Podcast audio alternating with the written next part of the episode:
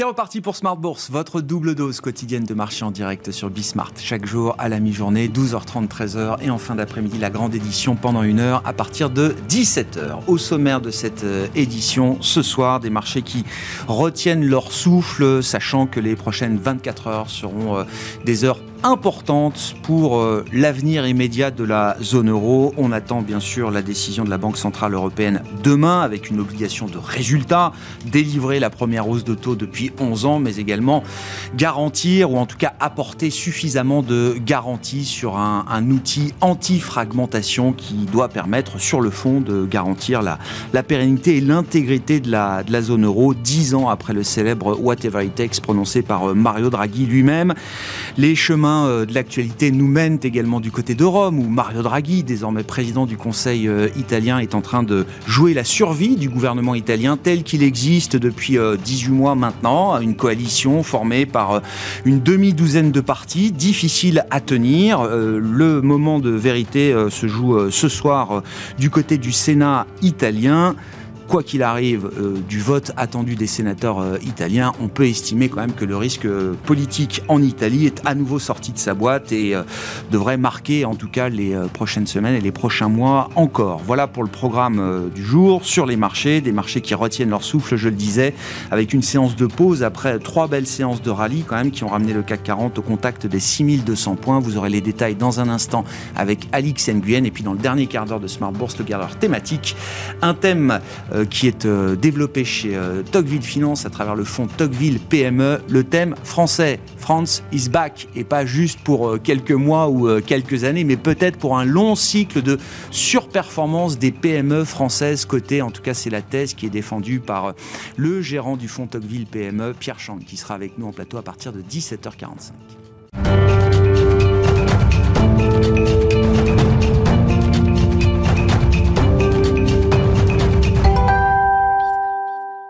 Des marchés donc dans l'attente des euh, résultats euh, des prochaines heures sur le front de la politique italienne ou sur le front de la politique monétaire en zone euro. Les détails du jour avec Alix Nguyen. Après une légère hausse ce matin, le CAC apparaît désormais plus hésitant. À Wall Street, on retrouve la même ambiance. Les craintes quant au gaz russe vont crescendo. Ursula von der Leyen a présenté aujourd'hui les grandes lignes du projet de la Commission européenne, un plan visant à réduire de 15% la demande européenne de gaz pour surmonter la chute des livraisons russes. Afin de se préparer à l'hiver, la Commission européenne a pensé un arsenal de mesures. Elles permettront aux 27 d'affronter une potentielle des approvisionnements russes. Ces derniers constituaient jusqu'à l'an dernier 40% de leurs importations. Ce plan doit être encore discuté par les États membres. Pour rappel, le gazoduc Nord Stream 1 est fermé depuis le 11 juillet pour une maintenance de routine devant s'achever demain. Les Européens redoutent que Moscou ne rouvre pas le robinet.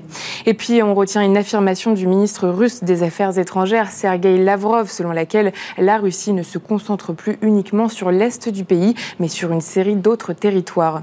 Ce n'est pas la seule nouvelle que le marché attend. Dans un discours au Sénat ce matin, le Premier ministre italien Mario Draghi déclarait avoir entendu les appels en faveur de son maintien à son poste de président du Conseil. Il s'est aussi dit disposé à répondre favorablement. Pour ce faire, Mario Draghi a appelé à reconstruire le pacte de confiance entre les partis de sa coalition afin de sauver son gouvernement. Un vente de confiance doit être organisé dans les deux chambres aujourd'hui au Sénat puis jeudi à la Chambre des députés. Une décision qui sera surveillée de près par la BCE à la veille de la réunion de son Conseil des gouverneurs. Pour rappel, la Banque centrale a prévenu les marchés qu'elle procédera à son premier resserrement monétaire depuis 11 ans. D'après Bloomberg, la hausse pourrait atteindre 50 points de base contre les 25 initialement annoncés en échange d'un accord sur le mécanisme anti-fragmentation. On termine avec un focus sur quelques valeurs à suivre. Carrefour avance dans le vert. Le groupe annonce la cession de sa filiale de Taïwan au conglomérat local Unipresident. Euh, le PDG mise désormais tout sur l'Europe et l'Amérique du Sud. Euh, le prix de cette opération pourrait atteindre 1 milliard d'euros. Et puis à une échelle européenne, Uniper signe la meilleure performance du stock 600 à la suite d'informations du Handelsblatt euh, selon lesquelles les détails de sa recapitalisation par le gouvernement pourraient être discutés avec le chancelier Olaf Scholz vendredi. Tendance, mon ami, deux fois par jour, les infos clés de marché à 12h30 et 17h avec Alix Nguyen dans Smart Bourse sur Bismart.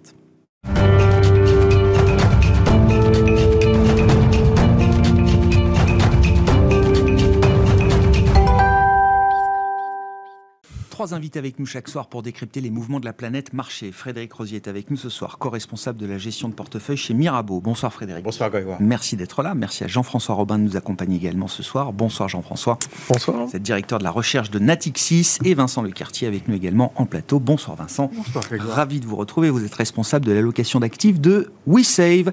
Euh, beaucoup de questions euh, auxquelles on n'a pas encore toutes les réponses, mais les prochaines heures euh, vont être importantes pour l'avenir de la zone euro, je, je le disais. Qu'est-ce qui vous paraît d'ailleurs peut-être le, plus important dans les, questions qui se posent aujourd'hui aux investisseurs? Est-ce que le gouvernement euh, italien, est-ce que l'Italie euh, va s'enfoncer encore un peu plus dans la crise politique? Est-ce que le gaz russe euh, reviendra demain à travers le gazoduc Nord Stream 1 Et à quel débit? Est-ce que la BCE sera crédible dans sa volonté de couvrir le risque de fragmentation qui existe en zone euro aujourd'hui? De quelle ampleur sera la hausse de taux de la Banque Centrale Européenne demain? Vincent. Alors, euh, risque politique italien, de toute façon, c'est récurrent. Euh, généralement, un gouvernement italien ne tient même pas une année. Euh, donc exceptionnellement, Draghi a réussi à tenir beaucoup beaucoup plus que ses prédécesseurs. Euh, donc c'est quelque chose auquel les marchés sont en réalité habitués, euh, même si évidemment les circonstances en termes de niveau de dette du pays et la possibilité d'une bascule vers l'extrême droite et donc vers euh, un mouvement qui serait euh, anti-européen euh, pose un vrai sujet. Pour ce qui est du gaz russe, euh, de mon point de vue, de façon assez simplifiée, j'ai tendance à dire que on peut comparer ça au Covid, hein, c'est-à-dire qu'on va se retrouver avec un certain nombre d'entreprises qui, du jour au lendemain, ne pourraient plus fonctionner. On les subventionnerait, euh, à coût d'euros euh, versés par le déficit budgétaire. Euh, et puis voilà. Enfin, pour moi, c'est pas forcément très grave. ouais. Ça veut dire que la croissance euh, décrocherait. Euh, les, les, agents économiques directement pénalisés seraient subventionnés. Et puis derrière, ben, on essaierait de trouver des alternatives, euh, soit pour se fournir en énergie, soit euh, pour euh, basculer vers des nouvelles énergies. Et au fur et à mesure, l'économie se remettra en place. Intéressant. Mais pour vous, du point de vue du marché, vous dites c'est un risque identique au Covid. On couvrira le, le, le, les entreprises qui ne pourront plus opérer à cause d'une pénurie euh, ou d'une rupture d'approvisionnement euh, en gaz. C'est une force majeure et pour moi, ça, ça, sera traité de la même manière par les États. Donc d'une certaine manière, alors, ça ne veut pas dire que le marché euh, aura Oui. tout de suite en tête Non, ce type mais de c'est le réaction. schéma Covid, quoi. Mais pour moi, c'est le schéma Covid qui doit, se, qui doit se reproduire. Pour ce qui est de la BCE, euh, bah, le timing d'annonce demain de hausse de taux est compliqué par la situation en Italie. Mais d'une certaine manière, de toute façon, on doit arriver à une normalisation. Et la question de la gestion euh, des spreads, euh, enfin des écarts de taux Ouais. entre les pays, euh, était de toute façon quelque chose qu'il fallait programmer tant qu'on n'a pas véritablement une Union européenne pleine et entière. Mhm. Donc de toute façon, pour moi, ça faisait partie du- des étapes qui devaient arriver. Le timing est compliqué. Oui, effectivement, il y a une concentration d'événements euh, en quelques heures qui fait que la décision de la BCE euh, sera peut-être difficile à prendre.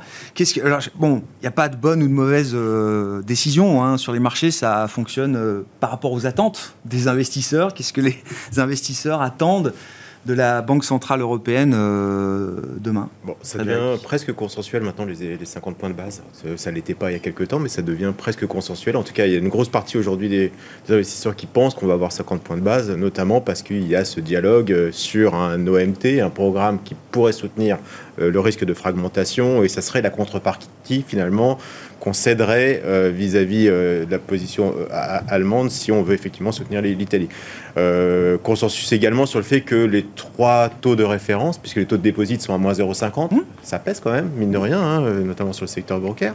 Donc euh, voilà, on pourrait effectivement avoir un, un- un mouvement de hausse de taux, et je dirais que quelque part, c'est pas forcément un événement majeur, je pense, sur le marché qui est déjà un peu dans, dans cet esprit-là. Donc que la BCE monte de 25 ou de 50 demain, finalement, c'est pas c'est pas un choc pour non, le je marché. pense, je, pense, je pense pas. Par contre, euh, Là, là où il y a un risque, c'est que justement ce programme OMT, je pense. Alors attendez, OMT, il faut revenir un petit peu. Ça nous ramène euh, à 2011, ah, hein, si je ne dis pas de bêtises, enfin 2012 même, euh, c'est ça. Donc à la suite du Whatever It Takes, 26 juillet 2012, hein, on célébrera les 10 ans la semaine prochaine, comme chaque année depuis 10 ans. non, mais ce programme avait été dessiné, designé par les équipes de, de la BCE pour accompagner, rendre crédible la parole de, de Et ce programme était tellement crédible qu'il n'a jamais été utilisé. Exactement. C'était ça la beauté du whatever. La, la, particularité là, c'est qu'on risque d'annoncer le fait qu'on est en train de réfléchir à un programme, mais qu'on ne donne pas les modalités techniques de ce programme. Donc ça pourrait supposer que le marché teste un petit peu euh, la dette italienne sur une pré-annonce, mais pas une annonce concrète. Donc c'est ça peut-être pour moi le, hmm. risque, le risque majeur. C'est de ne pas avoir d'éléments concrets, puisque normalement un OMT, c'est de manière indéfini en termes de, montant. Euh, oui, mais c'est conditionnalité, conditionnalité très forte. et, surtout sur du voire stigmatisante. Euh, Donc on, on, verra, on verra à peu près quelle est la formulation qui sera appliquée, mais peut-être qu'on n'aura pas les paramètres techniques pour pouvoir justement s'ajuster. Et dans ce cas-là, le marché pourrait tester. Euh, un peu la dette périphérique à ce moment-là. Pour résumer la philosophie des conditionnalités de l'époque attachées à l'OMT, c'était crise des dettes souveraines, donc c'était plutôt des conditionnalités d'un programme d'austérité. Euh, c'est ça qu'on demandait à, à, l'État d'appliquer en contrepartie d'un soutien dans le marché de la Banque Centrale Européenne pour, euh, pour sa dette. Je vous laisse reprendre, euh, Jean-François, c'est plus votre domaine. Mais, non, mais complètement. Non, mais moi, j'ai un petit peu un avis un tout poil différent. Moi, je pense que c'est forcément une mauvaise décision demain qui va être prise. Ah, d'accord. Pourquoi? Parce que, en fait, contrairement à ce qu'on disait quand moi j'étais à la Banque Centrale, qui dit never pre-commit, jamais vous, vous euh, liez les mains parce que justement, l'environnement peut changer très très vite, euh, il peut se passer des choses. Or là, c'est vraiment ce qu'a fait Christine Lagarde et les, poids lourds du Governing Council, mmh. c'était de dire bon, read my lips, ce sera 25 BP en juillet et probablement 50, sauf si l'inflation baissait. Bref, ce sera 50 en septembre, mais ce sera 25 en juillet, ne vous y méprenez pas, ce sera 25. Donc aujourd'hui, effectivement, le marché se dit, puisqu'on laisse entendre que ça pourrait quand même être 50, parce que la réalité, il faudrait plutôt faire 50 BP, ça n'a aucun ah sens d'attendre. Plus on attend, plus les bah économies vont ralentir. Il vaudrait mieux faire 50. Mais faisant cela, elle se dédirait et mettrait à mal sa crédibilité, puisqu'elle a dit, écoutez-moi bien, je vais faire 25. Donc ça voudrait dire que la parole de la banque, d'un banquier central n'aurait plus de poids, puisqu'elle ferait autre chose que ce qu'elle a dit. J'aime bien, non mais c'est un point important, euh, Jean-François. Qu'est-ce qui Parce que euh, d'autres banques centrales sont passées par là récemment, euh, la Fed notamment, sur la son du mois de juin, la Banque d'Angleterre, ils ont tous trahi leur forward guidance parce que la situation, la volatilité euh, macroéconomique fait que euh, il y a peut-être un peu de pragmatisme. Mais qu'est-ce qui est le plus important pour vous là en tant qu'ancien banquier bah, central? C'est de préserver la parole donnée, ah bah, euh, quitte, quitte à pas prendre la bonne décision techniquement parlant au moment où il faut la, la bonne décision normative, ce qu'ils auraient dû faire, c'est pas encore une fois parole d'économiste, mais il ferait mieux de faire 50 BP demain parce que plus ils attendent, plus, plus hein, le FMI vient de sortir un papier intéressant en disant si on coupe le gaz russe, oui. Euh, on peut avoir des pertes de PIB de 6 points euh, pour la pas mal d'économies. Et vos 50 BP en septembre, vous les oubliez. voilà. Donc compliqué quand même. Hein. Et dans le même temps, euh, la Commission européenne nous dit ce scénario-là, c'est maintenant le scénario central. Donc hum. ça va être compliqué plus on attend de le faire. Donc elle devrait, ils auraient dû faire 50 BP là. Mais quand même, à partir du moment où ils ont dit qu'on ferait 25, la seule façon de s'en sortir pour moi serait de dire on fait 25. Par contre, les gars, on va accélérer. Et septembre, ce sera 50. Octobre, ce sera 50. On va faire des pas de 50 éventuellement. Ils peuvent tenter un peu de faire un truc comme ça. Là-dedans, et alors le marché, hein, qu'est-ce qui price aujourd'hui le marché hein, Là-dedans, il, price 35 BP. Donc il est pas loin du 50-50. Donc il y a la moitié du marché qui va être déçu quoi qu'il arrive. J'ai vu 100 BP d'ici septembre. Oui, mais ce que je veux dire, c'est que sur demain, il y a on n'est pas loin du 37,5 qui serait du 50-50. Donc là, on est 55-45 en proba. Donc il y aura forcément la moitié des gens qui seront déçus. Donc qu'est-ce qui. Pour revenir sur ce qui vient d'être dit, la bonne façon de faire, sans doute, serait de dire à ce moment-là, je donne des gages à tout le monde, je fais 50 BP, mais je sors un, un instrument anti-fragmentation qui fait ouais, je monte vite, mais attention, on va calmer l'histoire de l'Italie parce que le problème de faire 50 BP aujourd'hui, alors qu'il y a une crise italienne à nos portes et que donc cette récession peut-être arrive pour quelques pays européens, ça semble difficile à justifier. Donc la seule façon de dire, c'est bah, je monte les taux assez vite parce qu'il faut le faire parce qu'il y a 8,6 d'inflation, mais le pendant de ça, je vous offre un instrument anti-fragmentation. Mais pour ça, il faut qu'elle le détaille. Et là aussi, pré-commitment qu'il fallait pas faire, on a dit, vous allez voir ce que vous allez faire, Rosemont de Tambour, le 21 juillet, demain, Vous aurez les détails. vous aurez les détails. Or, ce qu'on entend un peu dans le Governing Council des petits- mes petits camarades de jeu, on entend que c'est pas euh, C'est pas hyper prêt. Et pas un prêt. peu- en plus, il y a plein de gens qui argumentent pour dire de toute façon, faut pas dire, faut pas euh, détailler nos, euh, nos mesures. Faut dire qu'on a un gros bazooka qui est armé, mais on le montre pas. Mais il faut juste dire attention, il est là. Si je le sors, c'est pour tirer. Donc, faut pas être euh, trop, euh, dé- faut pas trop détailler ça. Donc finalement, on se retrouve avec ouais, je un truc un peu compliqué à jouer. Ils vont, ils vont forcément décevoir aussi du côté euh, fragmentation. La seule truc qu'elle va devoir dire, c'est il y aura pas de limite. Et alors pour revenir à ce que vous disiez tout à l'heure, je termine peut-être là-dessus. C'est quand même hyper important ce qui va se passer demain. C'est que soit 25 ou 50, de toute façon, s'ils font 25, ils accéléreront après. S'ils font 50, bah, peut-être que ça leur permettra d'être un peu moins méchants après. En revanche, cette décision sur l'outil d'antifragmentation, c'est un truc central. Si jamais la Banque centrale dit, en fait, moi, à partir du moment où la Commission européenne dit, j'ai le droit que l'Italie respecte les, les guidelines, les guidance, hein, les, les- les- les recommandations de réforme, j'achète de l'Italie sans limite de montant et c'est moi qui décide, sans clé de répartition, sans vendre à occurrence l'Allemagne ou l'Italie ou la Mhm. France, qu'est-ce que ça veut dire? Ça veut dire qu'il n'y a plus de risque souverain en zone euro. C'est fini. On est une fédération.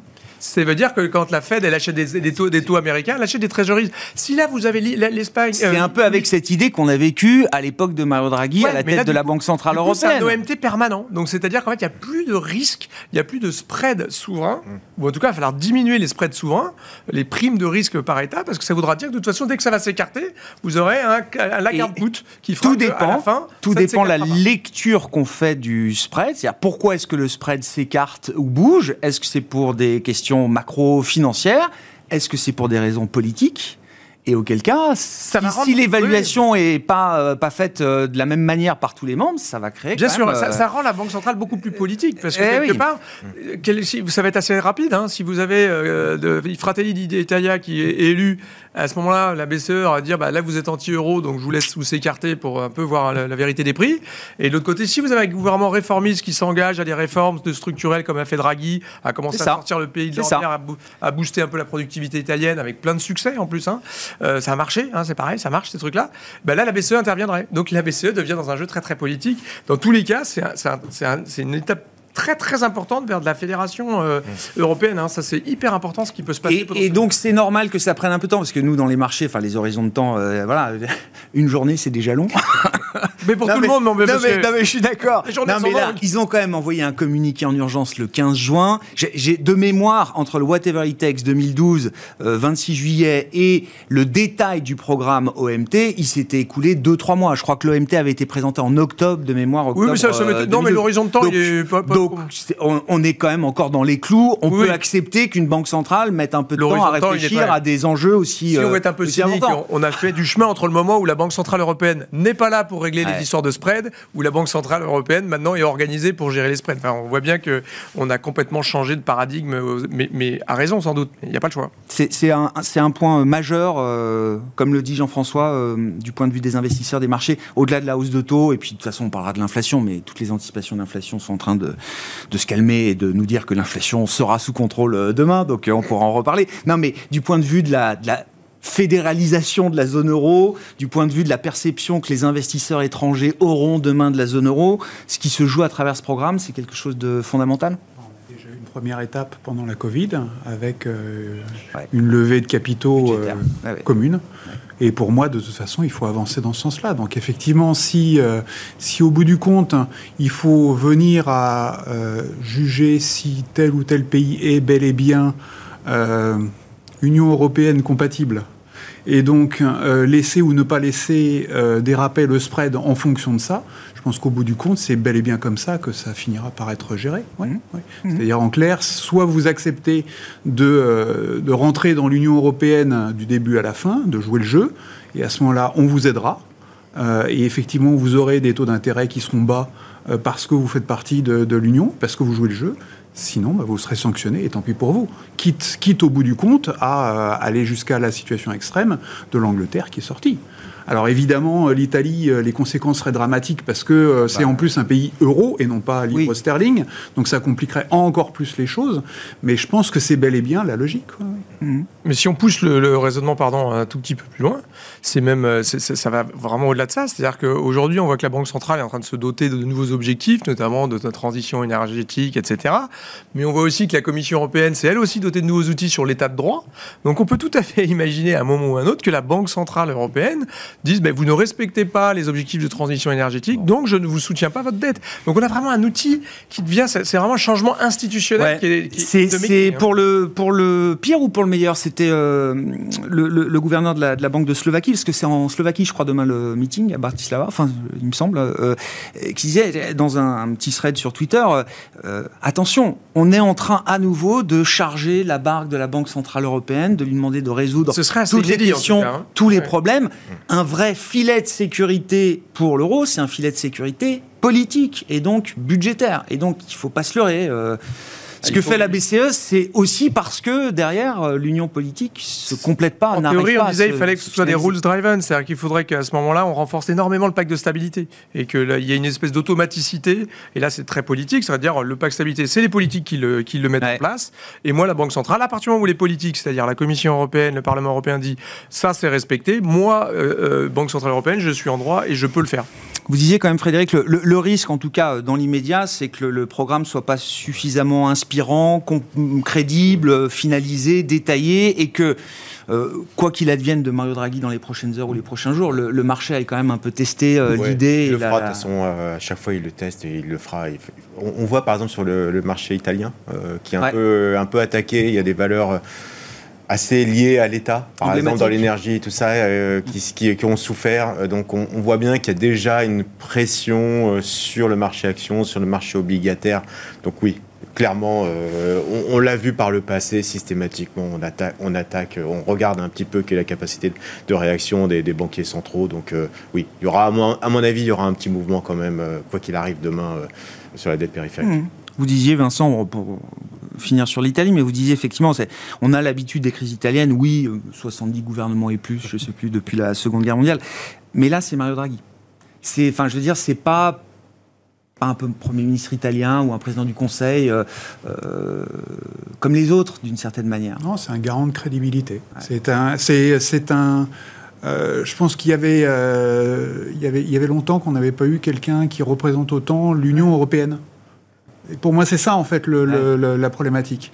Et, c'est quelqu'un qui a, qui a en plus euh, parfaitement joué son rôle de, gouverneur euh, de, la BCE en faisant le, whatever it takes. C'est-à-dire qu'il a bel et bien montré qu'il avait la, compétence pour, sans utiliser certains instruments, euh, menacer suffisamment les marchés pour calmer tout le monde.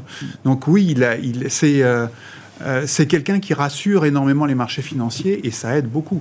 Donc c'est clair que ça serait euh, pénible pour, Les, pour les prochaines semaines sur les marchés obligataires, sur l'euro, sur... oui, il y a un enjeu significatif. Hmm ce qu'on mesure pas, c'est que j'étais avec des, investisseurs américains tout à l'heure. Euh, non, mais en fait, pour nous, on peut pas le dire en France, mais en fait, le Mario Draghi, c'est le Macron euh, français. C'est-à-dire que il est, c'est c'est le garant de la construction, de l'accélération de la construction européenne. C'est vu comme Monsieur Europe. Mais oui. Ces deux-là sont un peu les piliers. Et ce que me posait comme question, me dire, mais est-ce qu'on n'est pas dans un, de nouveau une crise européenne euh, qui est en train de se faire? Parce que si Draghi tombe et que le PLF français passe pas et que du coup, ils sont obligés de dissoudre l'Assemblée nationale et qu'à la fin, Macron se retrouve avec un problème Premier ministre euh, qui lui est, qui lui est plus favorable, etc. Est-ce qu'on n'est pas à l'aune d'une grosse crise institutionnelle européenne alors que on disait Draghi plus Macron plus quelqu'un plus européen que, Merkel, ce qui était, finalement qui était plutôt Madame Niette, et puis finalement euh, on pouvait s'attendre à un petit peu mieux, espèce d'alignement des planètes entre européens, euh, pro-européens. Finalement, est-ce qu'il n'est pas en train de se péter la tronche quoi? Et ça, c'est une vraie question. Et vous leur répondez quoi aux investisseurs américains non, a priori. non, mais c'est-à-dire que toujours pareil. Dès que l'Europe va bien, à un moment ou il y a une petite crise italienne, quoi. C'est pour paraphraser Coluche euh, voilà, tous les chemins mènent à Rome, donc c'est dur d'en sortir, quoi. Hein.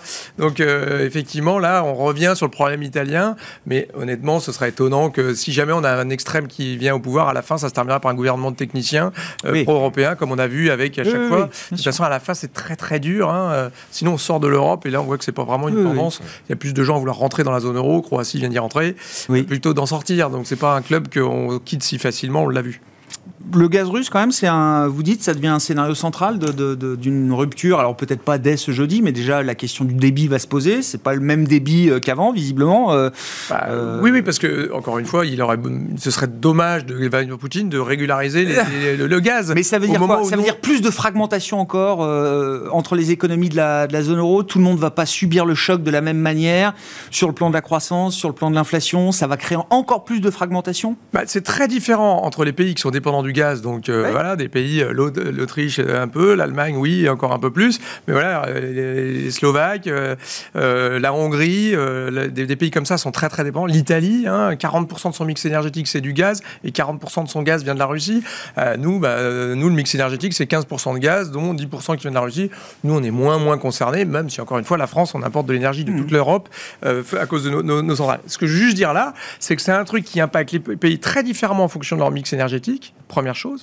Et deuxième chose, c'est un peu de truc qui impacte les, les, pays de façon très différente selon si vous êtes relié au grid européen, et c'est tout l'enjeu de maintenant, c'est d'accélérer sur l'éolien et le photovoltaïque, oui, mais aussi de brancher tous les pays entre eux. Nous, la grosse force de la France, c'est qu'on est branché avec l'Espagne, qui elle-même est branchée avec le Maroc, avec l'Algérie, avec du gaz, etc. Et qu'en plus, on a des, des, ports LNG, même si nos centrales ne fonctionnent pas, finalement, on n'a pas trop, trop de problèmes. Mais aujourd'hui, vu que l'Europe, on est à 65% en moyenne de stockage, on doit être à 80% en fin octobre, évidemment, si Poutine attend qu'on soit à 80% de stock. Là, il, pourra faire ce qu'il veut, on s'en foutra un peu. Aujourd'hui, le ah fait de le bah, faire va compliquer notre hiver. Donc c'est maintenant qu'il doit faire le levrage. Donc moi, je ne crois pas du tout à une normalisation de Nord Stream 1 demain. Comme par hasard, il va manquer un boulon. Ou une turbine. Manque une turbine. Une, turbine. Une turbine. Non mais, cette turbine n'empêche pas les, les, fournitures de gaz à l'Inde, à la Chine de faire foi Il en faut deux des turbines. il dit une turbine, je peux pas tout remettre. Si vous me donnez une deuxième turbine, là, je peux réfléchir à envisager de. Je vous l'annonce, ce qu'il va vous dire, c'est que Nord Stream 2 est une ah. vraie solution, messieurs dames. Ah bah ça, il faut rouvrir Nord Stream 2 vous avez C'est ça qu'il vous dire. Bien sûr. Non mais plus plus je réfléchis à cette histoire énergétique, cette crise énergétique en Europe et la la question du grid du réseau européen, plus je trouve que le parallèle avec euh, euh, ce qui s'est passé après la grande crise financière. C'est-à-dire l'idée qu'il faut construire un marché, une union des, capitaux euh, en Europe, une union bancaire. Là, on retrouve les mêmes problématiques avec la question du réseau énergétique. Euh, on a eu cette petite phrase de Olaf Scholz qui disait attention du côté des utilities, des fournisseurs d'énergie, il y a le risque d'un moment Lehman, d'un Lehman effect. Et on voit effectivement, alors pour l'instant, ça coûte rien. C'est quelques milliards ici et là, 10 milliards pour nationaliser EDF, 10 milliards pour sauver Uniper, mais on voit déjà des estimations qui sont, euh, euh, euh, beaucoup plus importantes quand on, essaye de mesurer ce que le, le sauvetage énergétique va coûter à l'Europe. C'est marrant, sur l'énergie, on a le même indice de référence finalement et on ne produit pas l'énergie de la même manière. C'est un bazar sans nom. L'Allemagne pollue comme jamais. Euh, aujourd'hui, euh, elle, pollue deux fois plus en émissions de CO2 que, que, que, la France. Euh, on s'est aperçu, ça fait deux ans maintenant, parce que fait, effectivement, mettre des panneaux solaires à Hambourg, je peux vous dire, en hiver, c'est dur quand même. Hein. Mmh. et donc, comme il y a eu des rendements inférieurs, effectivement, globalement, l'Allemagne est en difficulté énergétique. Donc, ça s'est accéléré avec le gaz, parce qu'on est dans une transition à marche forcée sur, tant mieux d'ailleurs, hein, vers, vers, le, le green. Mais euh, voilà, il y a une façon, quoi qu'il arrive, on allait se heurter à ce, moment-là. Et le, problème, c'est qu'aujourd'hui, Vladimir Poutine a quelque part dans sa main est-ce que l'Europe va rentrer en récession? C'est un risque, honnêtement. Si jamais, effectivement, on coupe le gaz, euh, ben, on y est, quoi. on, y est. la deuxième partie de l'année, il faudra, il faudra y penser sérieusement. Donc, euh, donc, il a cette carte majeure, honnêtement. Et, et il y a une fragilité qui vient des pays de l'Est. Aujourd'hui, pas de l'Espagne, pas de la France, mm. mais clairement, le mix énergétique est totalement défavorable aujourd'hui, très dépendant de la Russie. Et on a trop de disparités quelque part dans nos sources d'approvisionnement. Vous avez peut-être vu euh, ces problématiques de, taxation de l'énergie, notamment en Espagne. Euh, il y a des sujets aussi en Italie. des profits eh Oui, tout à fait. Des, super profits, des, énergéticiens. Oui, bien sûr. Aujourd'hui, c'est quand même totalement absurde les mieux-disants, c'est d'ailleurs les, entreprises les plus vertueuses qui produisent de l'énergie green aujourd'hui sont taxées. Iberdrola Iberdrola notamment, ce qu'on appelle le Big Four en, ah Espagne. Donc c'est vrai qu'aujourd'hui c'est euh, taxer les, moins 10 ans et quelque part aider, et c'est le cas euh, des entreprises les plus polluantes, c'est voilà la sanction qu'on a du phénomène de pénurie de gaz euh, aujourd'hui en Europe. Petite remarque quand même, l'Allemagne est en grande difficulté mais on est encore en plus grande difficulté qu'elle. Hein. Faut, faut arrêter de dire que l'Allemagne est l'homme malade de l'Europe sur l'énergie. Ouais, Sur le plan centrales. Non, non, mais ce que je veux dire, c'est que nous, Ouais. on importe Aujourd'hui, Oui, l'électricité Oui, oui, oui, d'Allemagne depuis oui, six mois. On importe de l'électricité depuis l'Espagne et fait nouveau de jamais on a vu Parce ça que maintenant, l'histoire. c'est du nucléaire, etc. Bien sûr, et, et qu'on n'a pas de renouvelable. Mais qu'est-ce qui se passe? On importe de l'électricité de Grande-Bretagne pour la première fois de l'histoire. C'était notre premier client. Donc non, l'Allemagne va pas bien, mais on lui importe de l'électricité. Et le, le scandale absolu, c'est qu'en plus, bah, évidemment, l'Allemagne, elle a 55% de renouvelable depuis le début de l'année. Donc quand même, euh, nous, on a 22. Donc on peut pas leur donner trop de leçons là-dessus. Malgré le froid, etc., ils font plus de Mhm. photovoltaïque, ils en font 10 fois plus que nous. En revanche, évidemment, nous, on leur apporte de l'électricité pour partie qui vient du charbon que font les Allemands. Donc, quand on met tous ensemble, là, sur tous les plateaux de télé, ah, l'Allemagne, vraiment, ils sont dans le caca, pardon de cette expression, Ouais, ouais. mais on, on y est Oui, oui, oui. nettement euh, moins Ouais, bien qu'eux. on est un peu Bien tous sûr. dans le même bateau on de est pire. Nous, on importe de l'électricité allemande. Il n'y a rien de pire.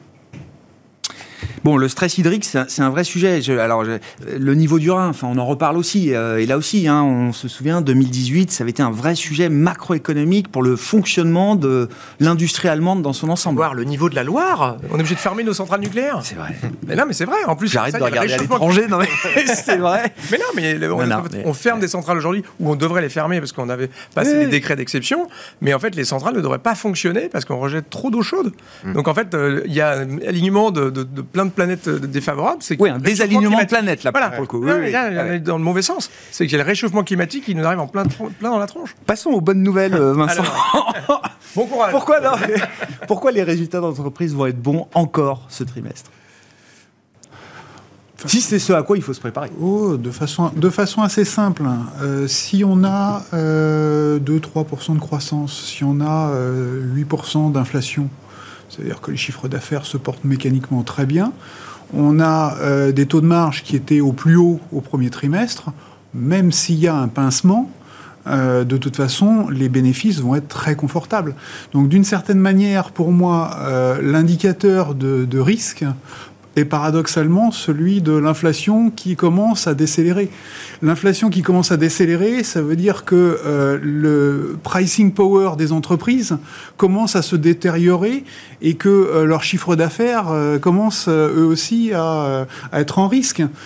Donc d'une certaine manière, euh, celui-là de trimestre, moi je suis pas du tout inquiet. Éventuellement pour le pour la fin de l'année, on peut se poser des questions, mais pour le moment, absolument pas, absolument. Le pas. problème, c'est ce que disait Christian Parizeau hier euh, chez nous, le problème pour les résultats, les bénéfices des entreprises, c'est pas l'inflation, c'est la C'est désinflation. la désinflation, mais bien sûr, bien sûr, tout à fait, tout à fait, tout à fait. Et donc là, ça devrait être encore bon. Ça, ça implique, enfin, le, le marché est prêt à ce que les résultats soient bons ou pas euh, Quand on jauge un peu des niveaux de valorisation, du niveau de pessimisme ambiant? Alors là, ça fait trois jours que ça, ça rebondit un peu, donc on, on respire euh, tout de suite. Mais on était sur des plus bas a encore euh, quelques que- semaines. hein. Je trouve que le marché a été un peu sévère sur un certain nombre de secteurs.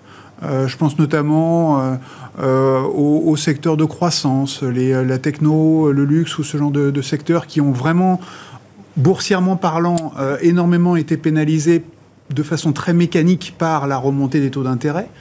Euh, mais je trouve que la qualité des, euh, des résultats, moi je vois pas trop pourquoi euh, le contexte aurait radicalement changé pour ces sociétés et pourquoi euh, ça s'effondrerait. Il y a des phénomènes de change qui vont beaucoup jouer favorablement pour les entreprises européennes. Ouais. Et généralement, les entreprises américaines, elles sont plutôt tournées vers le domestique, ou elles sont moins sensibles en tout cas à ce facteur-là. Donc, moi, je suis plutôt optimiste hein, sur une contribution positive des- du change pour les entreprises européennes. Et et par le fait que ça soit pas trop négatif sur les entreprises américaines, quand je regarde la croissance américaine, on est toujours sur quelque chose de très confortable.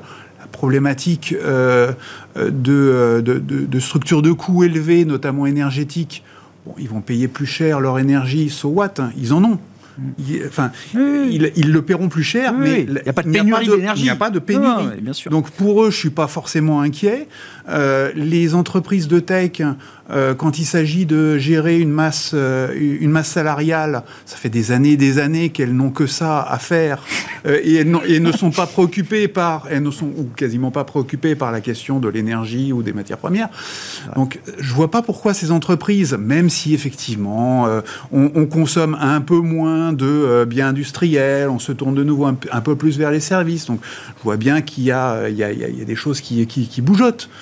Mais de là à imaginer que ça va s'effondrer, je vois absolument pas pourquoi. Est-ce que les secteurs euh, croissance, la que tech euh, ou la croissance en Europe, est-ce que, le, est-ce que le marché va dans votre sens? Est-ce qu'on a des signaux dans le marché qu'en relatif, c'est des secteurs qui commencent à, reprendre un peu le dessus? Déjà en performance relative, oui, depuis un mois, ça se voit. et pour moi, de toute façon, vous êtes sur des sociétés qui ont Déjà, si vous avez une hypothèse de pic d'inflation qui approche, mécaniquement, vous jouez de nouveau le fait que la, pénalisation par la hausse des taux, euh, c'est un phénomène derrière nous.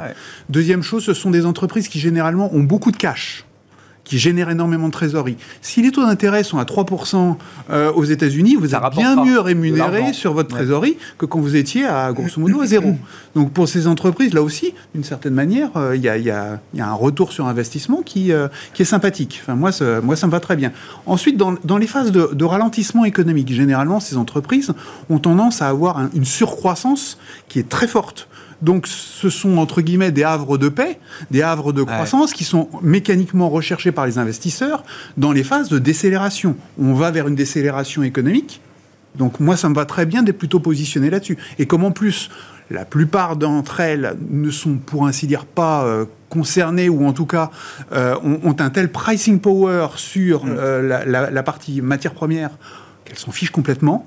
Euh, moi, je suis vraiment à l'aise sur, sur, ce type de, dossier. Oui, bien sûr. Bien sûr. Après, c'est quand même un choc de pouvoir d'achat qu'on n'a pas vu à ce point dans les crises précédentes. Enfin, je me souviens pas qu'en en, 2008, en 2010, on se soit posé la question de savoir si on allait acheter le prochain iPhone ou pas. Oui, la réponse était oui, mécaniquement, forcément, tout le monde avait envie d'acheter le prochain. Est-ce que là, c'est encore le cas? J'aurais tendance à dire que le dernier iPhone, je l'ai acheté. Euh, non, non, mais je l'ai, je l'ai acheté. J'ai acheté mon ultime iPhone. Je l'ai, acheté pendant la Covid. Je l'ai acheté pendant la Covid. Je l'ai acheté pendant la Covid parce que je n'avais pas le choix. Je n'avais que ça à faire de rester chez moi avec mon téléphone.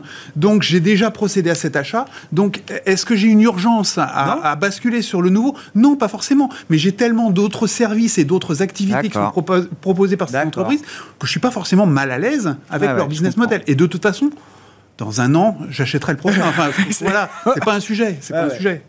Frédéric. Oui, alors je vais alors. Ah oui, il y a plein de trucs. Allez-y, allez-y. Plein de trucs à dire. Sur alors, effectivement, sur la croissance, euh, je prends l'exemple de LVMH qui publie le 26. Le marché, grosso modo, attend euh, une croissance de 16%. Un petit rappel, euh, le trimestre dernier, 24% de croissance, 6% qui doit un quart de la croissance qui est due au FX, au forex. Il faut savoir que LVMH vend beaucoup en dollars. On était sur une base euh, de 1,20, 1,10, donc euh, le mouvement était relativement d'ampleur. Mm-hmm. On est à parité aujourd'hui. Donc on peut imaginer que cette part-là. Il double la mise sur les gains liés au Forex. Forex, première chose. Deuxième chose, euh, bah, aller dans les aéroports en ce moment, les duty free sont remplis à rabord. Donc, donc cette activité. Et puis on a du temps pour consommer dans les aéroports en ce moment. Exactement.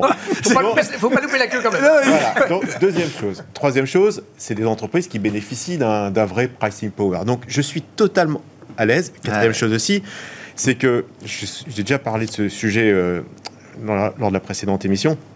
Mais on a normé les, multiples de valorisation. C'est-à-dire que 2020 nous a fait exploser les multiples. Les PE euh, sont passés des, sur euh, en gros, je prends souvent cet exemple de Hermès, de, 40 fois à 69 fois. Là, on revient sur la norme historique. Donc, on n'est même plus en excès de valorisation, hormis peut-être L'Oréal. Mais globalement, on a normé. Donc, on est sur des entreprises qui sont pas chères, sur une croissance supplémentaire avec le change, et en plus avec le trafic aérien qui reprend, le duty free. Donc, et la digitalisation, parce qu'on va dire oui, mais la Chine est loc. Oui, mais la croissance du digital est très très forte. Hmm. Donc ça, c'est un premier point. Sur la croissance. Donc on achète du luxe, quoi. Oui, oui, oui, oui, vous êtes à l'aise et personne ne vous en voudra de vous planter sur du LVMH sur, sur ces niveaux-là. Euh, deuxième chose, sur la croissance et euh, l'inflation. Je pense réellement que le pic d'inflation aux États-Unis est derrière nous. Et, et, et, et je regarde et je reviens, alors je racontais ma vie, je reviens du Canada, j'ai fait, j'ai fait beaucoup de voitures, j'ai commencé mon voyage, je payais 2,10 le, le, litre, j'ai fini euh, au bout de 9 jours à 1,75 le litre. Le gallon aux États-Unis est passé de, de, 5 dollars ah bah C'est très volatile. 4,50. Hein. Ça a commencé à, baisser après la dernière réunion de la Fed, je crois. Alors, mais j'ai deux choses. Par exemple, le prix du fret. Le prix du fret, c'est moins 30% le prix du fret en 3 mois vous regardez les dernières indications sur le, les loyers, parce qu'on disait tout le temps, on, sortait toujours la même chose. On disait oui, ah bah les loyers et tout ça. Le loyer, ça ne monte plus. C'est-à-dire que les derniers chiffres aujourd'hui sur des indicateurs de, d'acteurs privés. Hein. D'accord. On parle pas des chiffres qui Parce sont que dans là. le CPI, ça monte encore non, quand même. non, non, la partie, non, non, euh, là je logement. parle pas de là, mais ce Ok, qu'on chez les constate au moment où on se parle, une sorte de, de plafond. Autre chose, on parlait souvent des véhicules d'occasion. Oui. Ça ne monte plus, voire ça baisse. Oui. Les prix de l'occasion du véhicule d'occasion et les stocks remontent. Donc vous additionnez tout ça et vous dites on est à 9,1 aux États-Unis. Euh, il y a bien sûr des éléments volatiles de l'inflation de second tour qui, qui sont là, qui vont continuer. Mais je pense réellement qu'il y a beaucoup de choses qui nous indiquent que les chiffres d'inflation vont ralentir. Alors on restera peut-être haut, mais il est fort Oui, parce que, face aux items que vous citez, euh, Frédéric, il y en a d'autres qui continuent de monter et qui sont amenés Oui, à mais continuer regardez, de monter. là- Donc, euh, oui, c'est alors- en net, il faut regarder aussi Sur le euh, fret. ce qui pèse. Et... Sur, sur le fait, c'est moins 30% parce que notamment la voie Shanghai, euh, Los Angeles, Shanghai, New York est en forte, forte baisse. Par contre, euh, très forte hausse entre Rotterdam et New York. Pourquoi? Et on l'a vu lors des publications du PIB euh, du premier trimestre euh, aux États-Unis, la partie importation était très forte. Oui, oui. Et c'est vrai que cette partie importation, euh, quand vous avez un euro aussi faible, qui est un beau soutien aussi pour nos entreprises, on le, on le verra, je- ça peut être une forme quelque part de déflation euh, im- importée. Donc, je sais pas, j'additionne tout ça, je me dis que je suis pas loin de penser que les derniers chiffres euh, qu'on a connus, effectivement de 9,1, étaient peut-être effectivement ce, ce niveau haut maximum. Et dans un marché qui anticipe, si on commence à avoir des dérivés secondes qui se retournent sur l'inflation, les valeurs de croissance qui ont quand même sérieusement corrigé, pourraient retrouver quand même. Donc c'est un bon moment, vous dites. Ouais. On verra Très le fort, timing. ouais, ouais. C'est, euh, L'avenir nous dira si le timing non. était le bon. Mais vous dites, c'est fondamentalement, mais, c'est un mais bon moment. Attention, attention, on a des, des profit sur ça. earning aujourd'hui, on a HelloFresh en Allemagne, des modifications de consommation Ah oui. qui sont très très Ah fortes oui, aujourd'hui. Vous, vous avez demandé à des Costco, à des, à des gens comme ça aujourd'hui, euh, ça. Vraiment, pour le coup, c'est radical. Ils n'ont pas vu ce genre de modification de consommation. Donc attention, il faut plutôt aller sur des, choses effectivement comme le luxe, mais attention quand même sur, euh, sur une partie de la, consommation discrétionnaire. Hmm.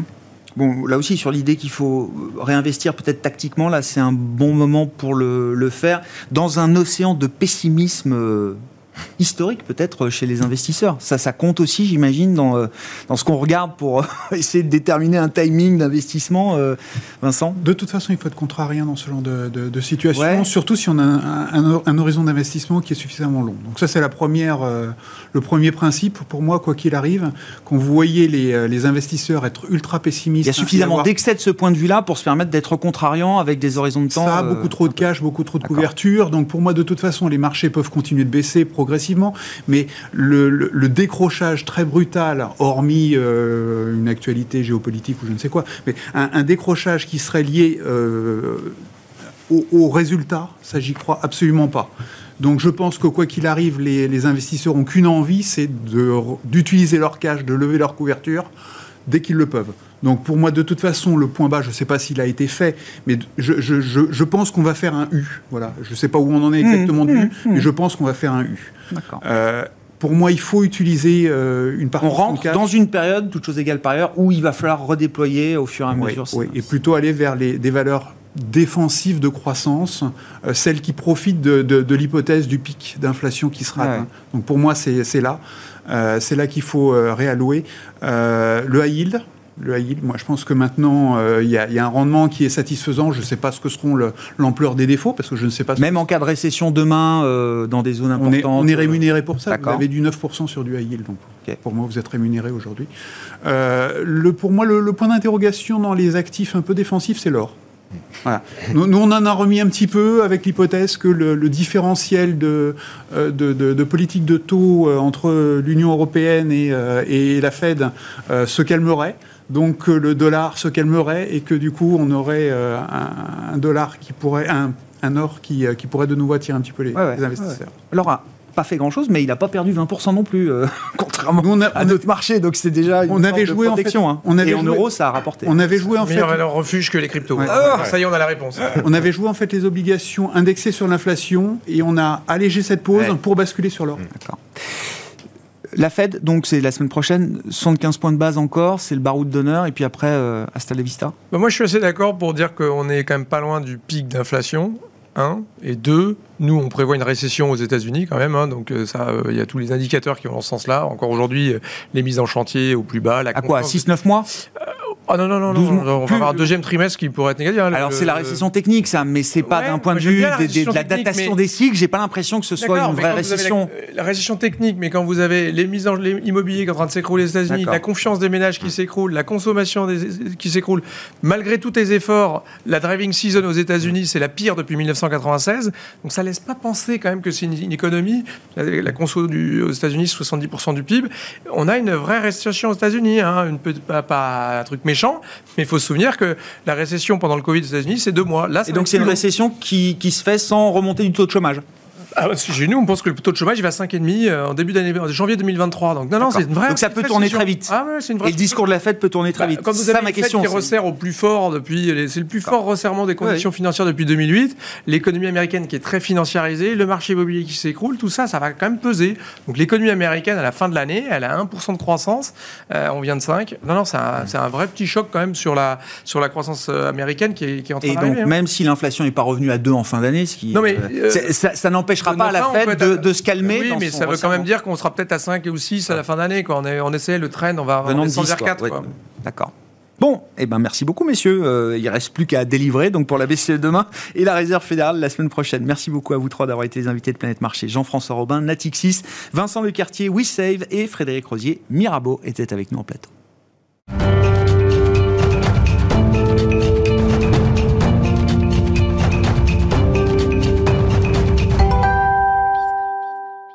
Le dernier quart d'heure de Smart Bourse chaque soir, c'est le quart d'heure thématique. Le thème ce soir, c'est la France, le retour de la France. France is back. C'est ce que vous affirmez en tout cas chez Tocqueville Finance. Pierre Chang est avec nous, gérant chez Tocqueville. Bonsoir, Bonsoir. euh, Pierre. Non mais si, parce qu'on a déjà parlé avec vous et c'est bah, c'est une super thèse d'investissement, euh, je trouve. C'est alors euh, c'est une thématique au sens géographique euh, du terme, euh, au sens de la, la, la taille d'entreprise que dans lesquelles vous investissez. Le fonds c'est Tocqueville PME, euh, donc les PME françaises euh, cotées. Et votre thèse, c'est pas une thèse à 3, 6 mois, 9 mois ou même euh, 12 ou 18 mois. C'est qu'il y a un cycle peut-être de, de 10 ans, 20 ans, c'est comme ça que vous l'écrivez, euh, Mhm. Pierre, qui plaide pour une surperformance des PME françaises cotées par rapport aux indices de, de référence. Et cette histoire-là, vous la comparez à l'histoire des PME allemandes sur les 20 dernières années. Tout à fait, exactement. Mais c'est bien résumé parce que euh, on a tous en tête le, succès du Mittelstand allemand euh, sur les 20 dernières années, depuis la réunification allemande. Et donc, euh, c'est vrai qu'on a l'impression que le modèle allemand est, très efficient. Et voilà. Sauf que dans l'histoire, l'environnement change. Les pays, eux, ne changent pas. La culture d'un pays, l'histoire d'un pays, l'organisation d'infrastructures culturelles ne change pas. En fait, c'est l'environnement change beaucoup plus vite que les éléments que je viens de citer. Et donc, pour ça qu'à certaines phases économiques, Mm. Le modèle d'un pays peut fonctionner mieux qu'un autre. Et donc, on vient de voir une surperformance significative du Mittelstand allemand ces dernières années qui repose sur plusieurs facteurs. Mais en bourse, ça se traduit clairement. Euh, si vous mettiez, par exemple, 100 000 euros fin 99 sur le MDAX, qui est l'indice des valeurs moyennes allemandes, euh, en fin 2021, vous avez 850 000 euros. Alors que si vous faisiez la même chose, c'est un rendement de 10% par an. Ah ouais. Si vous faisiez la même chose sur les valeurs européennes, vous aviez 450 000 euros. Moitié moins c'est- ouais. Voilà, c'est 7% de rendement. Ouais, ouais. Euh, alors vous allez me dire, entre 10 et 7, euh, c'est rien du tout. Mais sur 22 ans, c'est- ça la success story, c'est que sur 22 ans, c'est 3% par an. Et ça, ça fait vraiment la différence sur le long terme. Voilà, c'est vraiment ça qu'il faut retenir. Mais c'est un point clé de votre, votre thèse. Vous dites les pays changent pas. Moi, je pensais quand même que dans la thèse Francis Bach, il y avait l'idée, d'ailleurs un peu contre nature quand on est franco-français et qu'on écoute les médias français, on a l'impression que jamais rien ne va, que c'est la crise politique euh, permanente, et- etc. Et c'est sans doute euh, pas le cas. Moi, je pensais qu'il y avait quand même l'idée dans cette thèse que la France changeait, que la France avait changé, que le modèle économique français était capable d'évoluer pour justement s'adapter à un nouvel environnement. Il y a un peu des deux. L'environnement change, le monde de demain sera peut-être plus profitable pour les entreprises françaises, mais est-ce qu'il y a aussi quand même un travail qui est fait euh, dans l'écosystème français euh Bien sûr, bien sûr. Donc c'est, cette vision, si vous voulez, elle repose sur trois piliers. Et souvent, quand on a des redressements comme ça, c'est ce qu'a fait l'Allemagne ou de, de, Schröder. Ou il y a une impulsion politique. Quand Exactement. Ou l'Angleterre de Margaret Thatcher. En fait, à la base de ces histoires, il y a toujours une réforme interne d'ampleur. Donc si on prend euh, Margaret Thatcher, c'était les privatisations, le libéral, la, libéralisation. les Allemands, c'était la réforme du travail, du marché du travail. Les Français, nous, on réduit les impôts. Et donc si on prend les quelques derniers mandats présidentiels qui, qui sont, viennent de passer, c'est 100, 120 milliards d'euros de baisse d'impôts. Euh, et ça, ça change la donne puisqu'on voit bien que les courbes maintenant de compétitivité redeviennent ascendantes pour, les, pour, pour l'économie française. Et ça, il faut, il faut le remarquer. Je dirais, une mesure phare, c'est la, baisse d'impôts sur société de 33 à 25 Aujourd'hui, je n'entends pas parler vraiment dans la presse, non. mais ça change complètement non, la parce Que, parce ce n'est qu'un seul élément parmi d'autres. Hein. Oui, mais à la fois, on est, euh, euh, on est au pays où les, le niveau de prélèvement obligatoire est le plus élevé du monde développé de, de, de l'OCDE. Donc c'est naturel qu'on ait abordé la réforme sous cet angle-là. D'accord.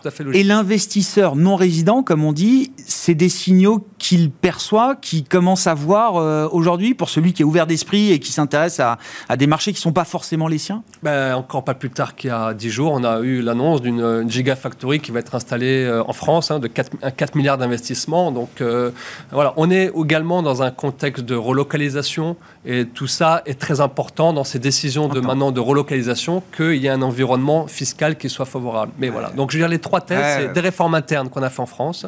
Deuxièmement, un leadership continental qui est en train de se confirmer. On l'a encore vu récemment avec la taxonomie.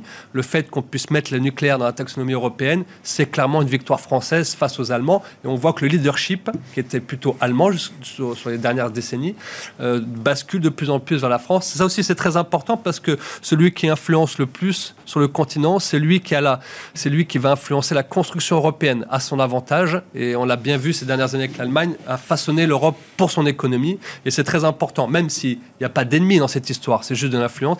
Et le troisième point, ce sont les hmm. pays émergents qui ont été, euh, qui sont qui se sont industrialisés, en partie grâce à des produits allemands, et aujourd'hui basculent des économies industrielles et des économies de consommation, où là, on a une classe moyenne beaucoup plus similaires à ce qu'on fait en Occident, qui ont besoin de produits euh, beaucoup moins industriel et beaucoup plus de consommation courante de type l'art de vivre, le tourisme, le développement durable. Et sur tous ces sujets, les Français, nous avons, eh, la côte française, des champions mondiaux. Mais justement, détaillons un petit peu. Alors, quels sont, entre les, les, les industries ou les secteurs traditionnels, historiques euh, français, et puis peut-être de nouvelles industries qu'on est capable de développer également, qu'est-ce qui correspond aux besoins du, du monde euh, d'aujourd'hui et de demain là? Alors, c'est vrai que ces dernières années, on disait les Allemands, c'est toujours, ils ont toujours la techno incontournable industriel sur tel sujet. Ben, en France, c'est pareil, mais sur d'autres, dans d'autres domaines. Et donc, si je prends, par exemple, le tourisme, euh, on est le pays le plus touristique du monde. Donc, vous avez tous les classes moyennes émergentes viennent en France faire du tourisme. Alors,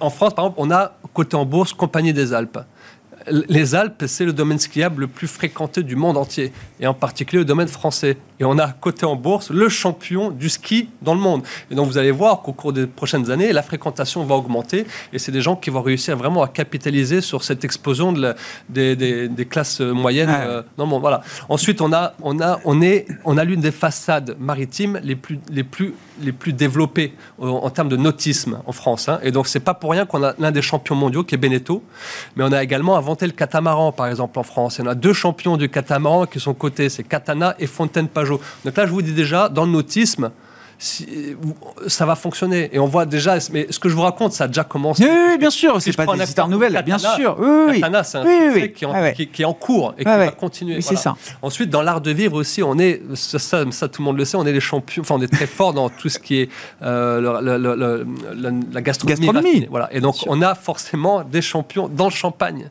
La Champagne, je veux dire, vous pouvez pas faire, pouvez pas faire plus incontournable que le Champagne. Vous voyez, les Allemands, ils sont très forts sur euh, les boulons, mais nous, c'est le Champagne. Le Champagne, on ne peut pas le copier, c'est impossible. Et on a trois acteurs cotés.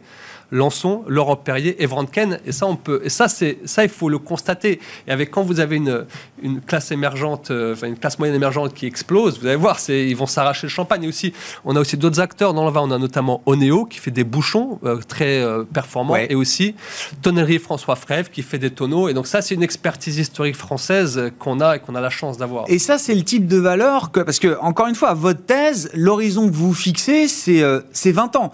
Pour pour signaler que c'est pas une thèse pour 2023 ou pour la deuxième partie de l'année 2022.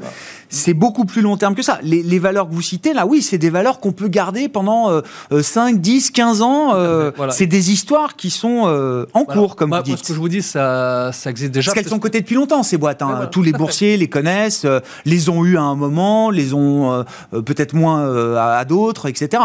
Exactement, bien sûr. Mais moi, ce que je vous raconte, c'est en cours, parce que l'an dernier, par exemple, le CAC 40 fait plus 32%. Alors là, on est dans les large caps, mais ça se ressent déjà. Euh, en, fait, plus 32%, c'est plus que la plupart des indices occidentaux dans le monde. Pourquoi? Parce que le luxe, qui pèse pratiquement 15% de l'indice CAC 40, a complètement explosé les compteurs. Et donc, tout ça va ruisseler. Vous voyez, donc, par exemple, aussi dans le, dans le luxe associé, on a aussi, on est très fort sur tout ce qui est parfum. On a l'un des acteurs qui va avoir pignon sur rue euh, dans les prochaines années, c'est Interparfum, Qui, qui, a une très bonne compréhension des mécanismes pour faire désirer un parfum, créer un univers. On a aussi l'un des champions des ingrédients pour la parfumerie, Robertet, qui fait des ingrédients naturels. Et vous savez que dans le domaine des ingrédients, euh, il y a aujourd'hui euh, il y a le concurrent suisse qui s'est fait acheter par DSM. Oui, oui, Et Robertet fait partie des derniers acteurs vraiment très qualitatifs qui restent indépendants. Et donc ça aussi, c'est... Voilà, donc vous voyez, là je vous dis, là, tout ça, ce sont des, des, des bottes de premier plan. Et on a aussi, par exemple, euh, Trigano, le champion de la caravane. Donc, là aussi, c'est champion euh, européen. Donc là, si, si ça aussi, c'est avec une explosion du camping-car et de l'usage du camping-car. Euh, ça va également dans le sens de l'histoire. Et aussi, bon, notre, notre, petite pépite euh, favorite, notre, c'est Voyageurs du Monde. ah oui, parce que je dire, voilà, moi je voulais regarder là dans le top 10 de, de Tocqueville PME. Donc il y a Voyageurs du Monde. Je veux bien que vous en disiez un mot. Getlink aussi, donc ex Eurotunnel, et puis SES Imagotag, les étiquettes électroniques dans les dans la grande distribution. Trois convictions qui, qui s'installe là-dedans, mais après, bon, il y, a le, y a le tourisme, Hein, il y a aussi euh, tout ce qui est développement durable. Et ça, c'est très ah important parce que la côte française est extrêmement riche. Donc, nous, on a des stars dans la côte. On a notamment Neoen et Voltalia qui sont un peu les Sur la partie énergie, hein, bien sûr. Sur la partie énergie. Euh, mais ce qui va se passer au cours des prochaines années, là, on est dans un climat. Il y a, un défi énergétique au niveau mondial. Et les, et les pays émergents vont s'y mettre. Là, ils y vont doucement, mais ça va accélérer. Et donc, vous allez voir qu'en France, on, on, essaie, on, essaie, de développer une filière hydrogène très compétitive avec des moyens. Et là, on a plusieurs acteurs. On a notamment euh, HRS, Hydrogène de France. On a McPhee également. Et il y a aussi beaucoup d'IPO qui ont eu lieu ces derniers temps, notamment Waga Energy qui permet de récupérer le méthane des décharges euh, qu'on peut voir. donc là hmm. aussi, avec plein de nouvelles technologies. Récemment, Charwood hein, qui euh, transforme de la biomasse en biométhane. Et donc là aussi, on a toute, toute une ribambelle d'acteurs qui ont des technologies qui vont pouvoir s'exporter au cours des prochaines années. Hmm. Bon, pourquoi Getlink euh, Pourquoi Voyageurs du Monde Pourquoi SES Imagotag Il nous reste une minute. Ah, Voyageurs du Monde, bon, c'est des gens qui sont très forts, qui font du, du voyage d'aventure, du voyage, euh, qui vous vendent une expérience de vie. Voilà. Et donc là, on est complément dans l'art de vie, dans ce que je vous dis. Et donc là, ils ont, c'est une succès. Il y a une vraie différenciation, une vraie valeur à ajouter sur le marché du tourisme. Voilà, c'est-à-dire chez ce genre d'acteur là. Euh, avant, on allait chez Marmara au bord de la piscine avec. Ah bah c'est l'anti Marmara là, bien, bien sûr. ah bah c'est l'anti Marmara. Oui, complètement. Donc ils ont, ils ont, ils ont réussi en France, en Europe, et là maintenant ils vont faire, ils vont faire la même chose aux États-Unis. Donc le marché est beaucoup plus gros et c'est voilà. Getlink, c'est donc euh, Getlink, c'est un management extraordinaire euh, et qui, qui vient de tirer un câble électrique dans le tunnel. Donc, pour faire du trading en fait entre donc ils prennent une marge et comme les mix énergétiques du Royaume-Uni et du continent sont en train de diverger, les marges augmentent et vous allez voir que les résultats sans doute seront, sont peut-être bons à l'avenir. Voilà. Bon. Ouais. bon. Et SES Imagotag, ouais, j'adore cette histoire de les, des étiquettes électroniques, hein, c'est ça voilà, donc là, leader mondial des étiquettes électroniques. Et là, c'est pareil, ce sont des gens qui vont équiper le monde entier avec les étiquettes et qui sont très en pointe et, et qui sont français de surcroît. Voilà. C'est bien de le rappeler. Merci beaucoup, euh, Pierre. Et merci d'être venu défendre avec euh, euh, toute votre conviction cette, cette thèse du retour de la France. Et encore une fois, pas pour six mois ou pour un an. C'est un thème de long terme, justement, pour vous dans les marchés et que vous défendez à travers le fonds Tocqueville PME. Pierre Chang qui est avec nous, gérant chez Tocqueville Finance, invité du quart d'heure thématique de Smart Bourse ce soir.